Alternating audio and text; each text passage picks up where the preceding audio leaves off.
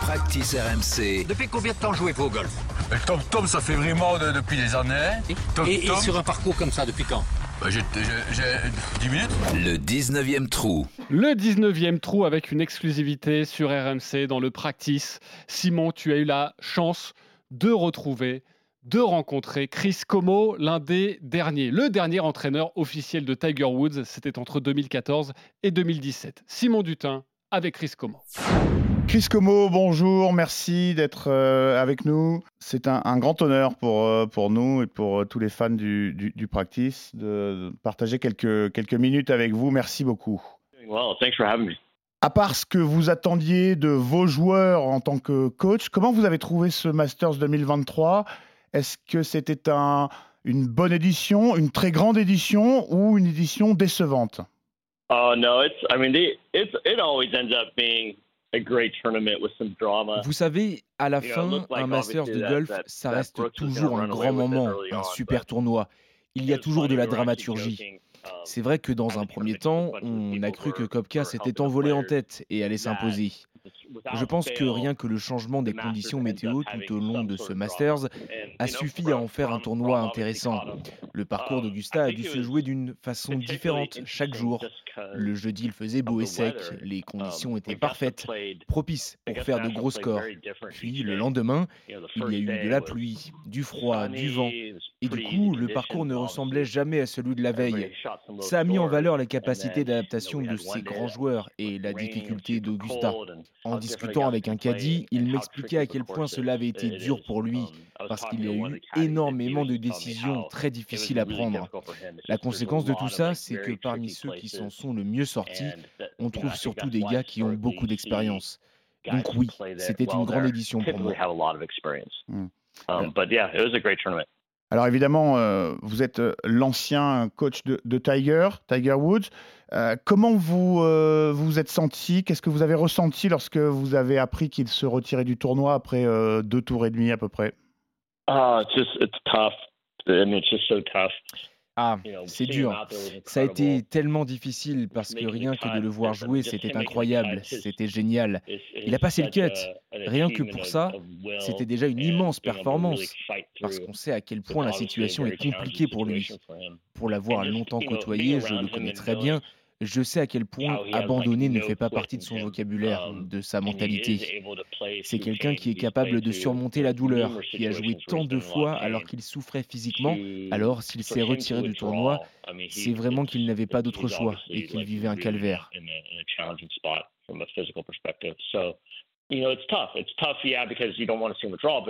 Donc oui, c'est dur. C'est dur de voir ça. Personne n'a envie de voir Tiger that Et moi, je sais ce que ça veut dire. Ça signifie que la douleur était insurmontable parce que sinon, um, ce n'est absolument pas le genre de gars qui abandonne. C'était Um, vraiment dur à voir. Alors désormais, il y a ce débat quasiment mondial hein, entre ceux qui pensent qu'il devrait, qu'il va euh, prendre sa retraite et ceux qui croient qu'il est impossible qu'il ne soit pas un jour de retour et qu'il ne regagne pas euh, à nouveau. Vous êtes plutôt euh, de quel côté, vous?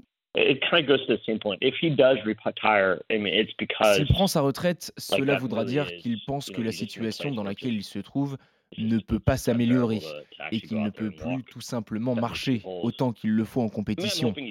Moi, I- j'espère que ce n'est pas ce qui va arriver. Je pense qu'on est tous d'accord sur le fait qu'il ne faut jamais l'enterrer. Il l'a prouvé plusieurs Ah. fois dans le passé. Après, il faut connaître exactement la nature de ce dont il souffre. Et ça, j'ai l'impression que personne ne le sait avec certitude. Et puis, il vieillit, il ne faut pas l'oublier. Donc, il n'y a pas que cette blessure à prendre en compte. Donc, pour résumer, moi, je fais partie de ceux qui pensent qu'il ne faut pas encore l'enterrer, en espérant qu'il puisse se soigner, afin d'être au moins capable de jouer, tout simplement. Parce que rien que de le voir sur le parcours d'un No, no, tournoi, c'est fantastique. What Après, he vous should dire do, ce I qu'il don't know. devrait faire, je should do, n'en ai aucune Um, idée. Je ne know sais that pas ce if qu'il he devrait faire. Je sais it juste que s'il prend sa retraite, c'est que la douleur sera unbearable. He- insupportable. I mean, he's still, he has so much fight in him that that, that would only be a very, very last resort type of thing.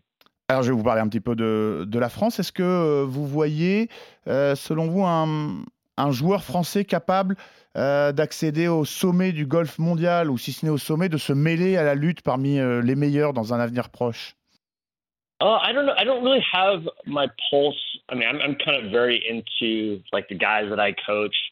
Um, Alors, ça n'a rien à voir avec le fait qu'ils soient français ou le fait que ce soit des joueurs du reste du monde, parce que je vous ferai la même réponse pour certains joueurs américains, mais j'ai déjà tellement de boulot, ça me demande tellement d'énergie d'essayer d'emmener les gars dont je m'occupe vers le sommet que je ne sais pas quoi vous répondre. Il y a des gars qui jouent le PGA Tour, et lorsque je les vois, je ne sais même pas qui ils sont. Mais pour ce que j'ai pu observer du travail des enseignants du réseau U-Golf ou Blue Green, lorsque je suis venu en France, la façon dont l'enseignement est partagé, la manière dont les coachs travaillent, je pense qu'au fond, ce n'est qu'une question de probabilité, de statistiques. Parce que si l'on a une vision d'ensemble, on constate que la France est capable de former de très bons joueurs, avec l'approche qui est la vôtre. Je suis persuadé qu'il ne s'agit que d'une question de temps avant qu'un Français n'arrive au sommet.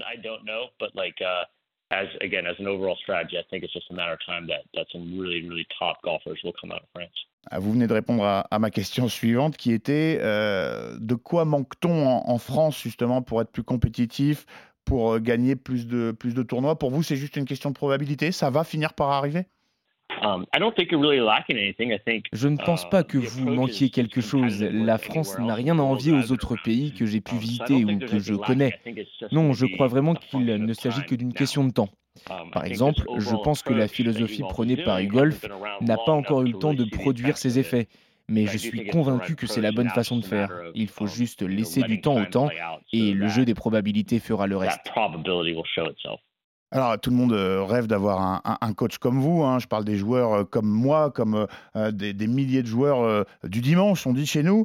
quel serait votre, votre premier conseil, vos premiers mots pour quelqu'un comme moi qui, après un carnage sur 18 trous, une très mauvaise journée, aurait envie d'arrêter le golf et se dirait Bon, ce, sport est, est, pas pour moi Qu'est-ce que, qu'est-ce que vous me diriez? Vous savez, ce jeu est fou et c'est en grande partie ce qui fait son charme et son succès. Un jour, on joue très bien et le lendemain, on joue très mal. C'est parfois tellement mystérieux. Donc un bon coach doit être là pour vous dire peut-être qu'il y a par là une piste pour s'améliorer. Et quand je dis peut-être, mais d'ailleurs ce n'est même pas peut-être, c'est sûr, il y a toujours un moyen de s'améliorer. Un bon coach doit vous aider à trouver ce chemin, mais il doit aussi agir sur le plan des émotions du joueur. Parce que vous savez, même pour les plus grands champions, il y a beaucoup de fluctuations d'un jour à l'autre. Comme vous le savez, je m'occupe en ce moment de Jason Day, et à l'entraînement, c'est souvent très solide. Mais comme tout le monde, sur le parcours, il peut connaître des jours sans. Alors mon rôle, c'est de l'accompagner dans son jeu, évidemment, mais au niveau dans la gestion de ses émotions. Je suis à ses côtés lorsqu'il sort d'un mauvais tour en compétition ou euh, lorsqu'il connaît une mauvaise période. C'est primordial d'être là pour aider à surmonter les passages où ce jeu vous en fait voir de toutes les couleurs, pour permettre aux joueurs de rester sur la voie qu'on a tracée ensemble. C'est vrai que c'est parfois très tentant de vouloir tout balancer à la poubelle lorsque les choses vont moins bien, mais souvent au final, ça n'apporte pas grand-chose, en tout cas pas de vraie amélioration à long terme. Donc, j'encourage les gens qui veulent progresser dans leur jeu et augmenter leur plaisir à nouer une vraie relation sur la durée avec un coach. Um, I think partnering with a coach is a is a really beneficial um, way to go about it.